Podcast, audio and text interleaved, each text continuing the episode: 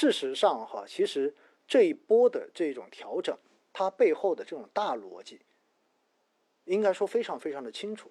为什么呢？因为在今年整个疫情的背景之下，我们的经济的话呢是经受了比较大的冲击。当然，后来从二月份开始，一直到五月，一直到四月底哈，应该说为了对冲整个疫情对于经济的影响，央妈是在流动性上面进行了大额的投放。那么在这种流动性宽裕的推动之下，在资金面的这种扶持之下，应该说整个资本市场是获得了非常好的这种上涨的行情。哪怕当时我们经历了三月份，因为美股当时的这种股灾、这种暴跌而导致的我们出现了比较大的调整，但是之后也迅速的恢复了元气。而在这个过程中间呢，我们也看到，因为我们本身对疫情的控制是全球最好的，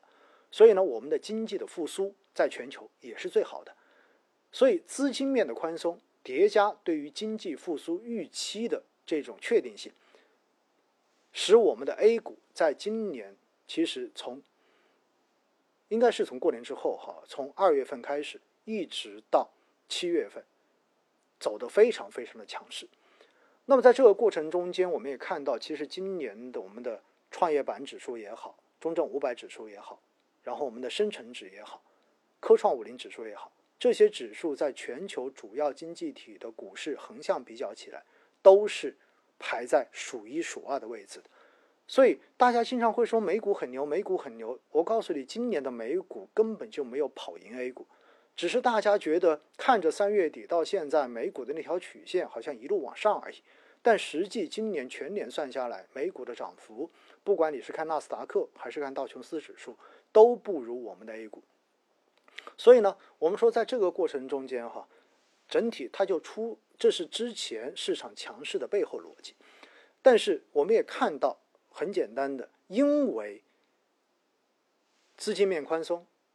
然后基本面的这一种支撑，导致市场慢慢走强，而走强之后又形成了非常好的赚钱效应。而赚钱效应一旦不断的强化之后，就会激发市场的这种投资热情跟投资情绪。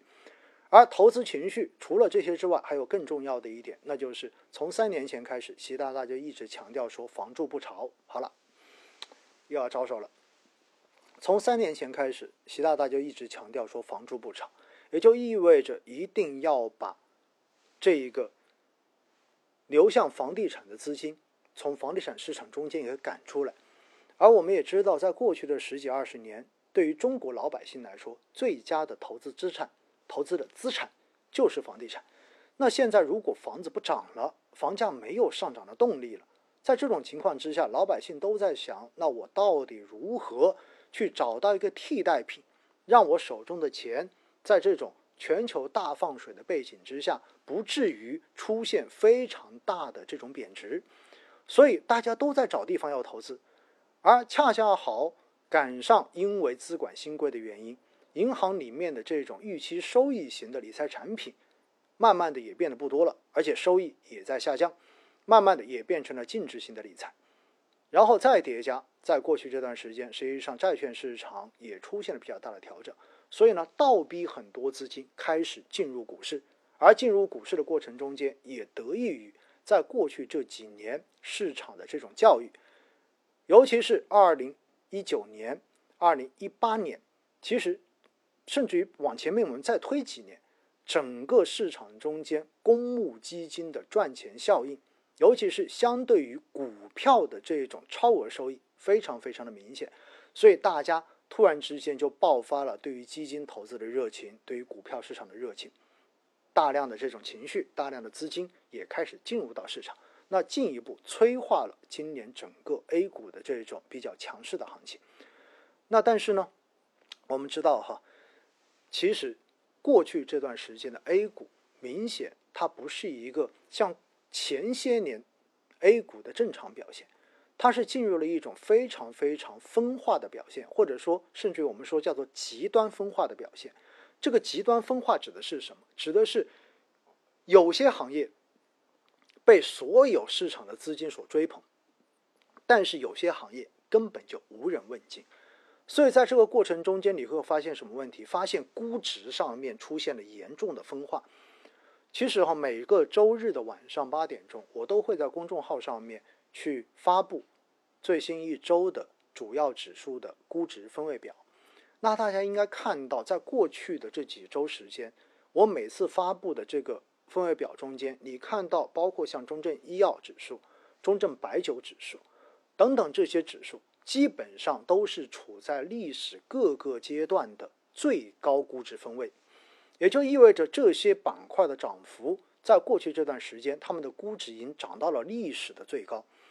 但是回过头来，你发现很多顺周期的板块，哪些叫顺周期的板块呢？比如说银行啦，对不对？比如说钢材啦，比如说建材等等等等。那么这一些的话，因为跟经济周期是相关的，那么这些板块的估值基本上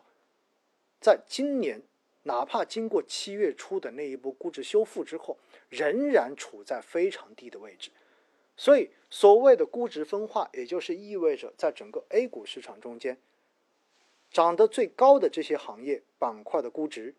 和被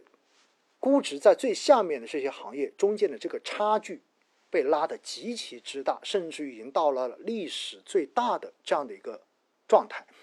这说明什么？说明市场上面的资金全部都抱团了，大家都去抱团进行相关的这种热门行业的投资。那我们也知道，在过去的这一年半的时间中间，应该说像五 G、高科技的这些板块，半导体也好，对吧？五 G 也好，医药也好，全部都是市场热门或者说大批的资金进行抱团炒作的板块，还包括了我们的白酒。这一点大家应该非常非常清楚。所以呢，在二零一九年，排在市场前面的这些主动管理型基金，基本上都是重仓半导体、重仓科技的。然后你再看过去三年，如果要表现好的这些产品，基本上除了科技之外，他们手中持有的最多的可能就是白酒。而今年上半年表现最好的二十只主动基金中间，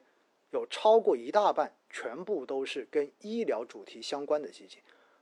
这就是为什么我们说估值会出现如此分化的原因，因为全部都是资金抱团在进行炒作。那资金抱团就有一个问题了，大家有没有想过，如果市场继续往上涨，市场持续往上涨，一直都有很好的赚钱效益，那么这样的结果是什么？这样的结果就是新基金的这种发行会爆款不断，就好像过去这几个月一样。而且的话呢，会有越来越多曾经不买股票的、不买基金的这些资金，全部都会加速的进入到这个市场。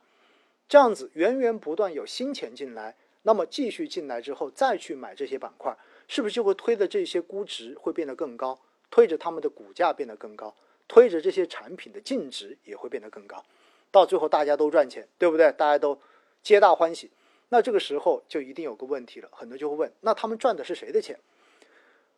这也是很多朋友经常会问我的，说基金投资好，或者说去买股票，那如果有人赚钱，他赚的到底是谁的钱呢？是赚的那些亏的人的钱吗？实际上我们知道哈，做这种证券投资，然后去做这种基金投资也好，真正要去投资赚钱，赚的是两方面的钱，一方面的话呢是企业盈利的钱，也就这个企业真正的有发展。它有盈利，那么这个钱，它会推着这个股价往上走，所以赚企业盈利的钱，这一个呢也是俗称的价值投资想要赚的钱。而另外一块赚是什么？就是赚估值提升的钱。估值提升就是它的盈利可能没怎么涨，但是因为钱太多了，所以把它的股价炒起来了。那我们知道哈，在前面也跟大家不断的强调过，说估值其实也就是我们说的市盈率，对不对？或者说你说市净率也行。那市盈率的话，就是股价去除以每股的盈利。所以呢，如果你的股价涨得很快，分子涨得很快，但是分母端它的盈利并没有涨，甚至还在下降，那么它的这个估值数据就会变得越来越高。这就是赚估值的钱。那如果你是要赚盈利的钱，那你想想看看，如果你的股价没变，你的盈利在拼命的涨，也就分母变大了，那是不是意味着它的估值就越变越小了？所以，为了维持正常估值，所以它的股价也会要同步上涨。因此，如果是赚盈利的钱，那么实际上的话呢，它这个股价的上涨是有支撑的，因为它的分母在变大。但是如果盈利没有上涨，只是股价涨，那 OK 了，这个东西你就发现它就变成了吹泡泡。到最后，当这个股价到了一定程度的时候，它的估值就到了一个非常高的位置。而到了高的位置的时候，是不是意味着市场上面都在怀疑？哎，它的盈利到底能不能跟得上它这个估值的上升速度呢？如果跟得上，哎，大家就觉得可以投，继续坚持就好了，对不对？因为只要它的盈利上来，分母变大了，那么它的估值数据就会降下来。